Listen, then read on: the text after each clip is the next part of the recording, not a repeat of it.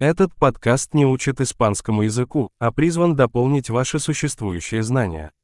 Важным компонентом изучения языка является воздействие на ваш мозг огромного количества языковой информации, и это простая цель этого подкаста.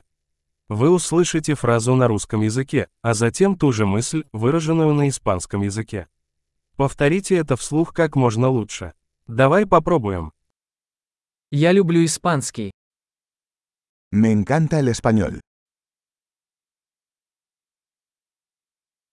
Большой. Как вы, возможно, уже заметили, для генерации звука мы используем современную технологию синтеза речи. Это позволяет быстро выпускать новые серии и исследовать больше тем, от практических до философских и флирта. Если вы изучаете другие языки, кроме испанского, найдите другие наши подкасты. Название такое же, как у ускорителя изучения испанского языка, но с названием другого языка. Приятного изучения языка!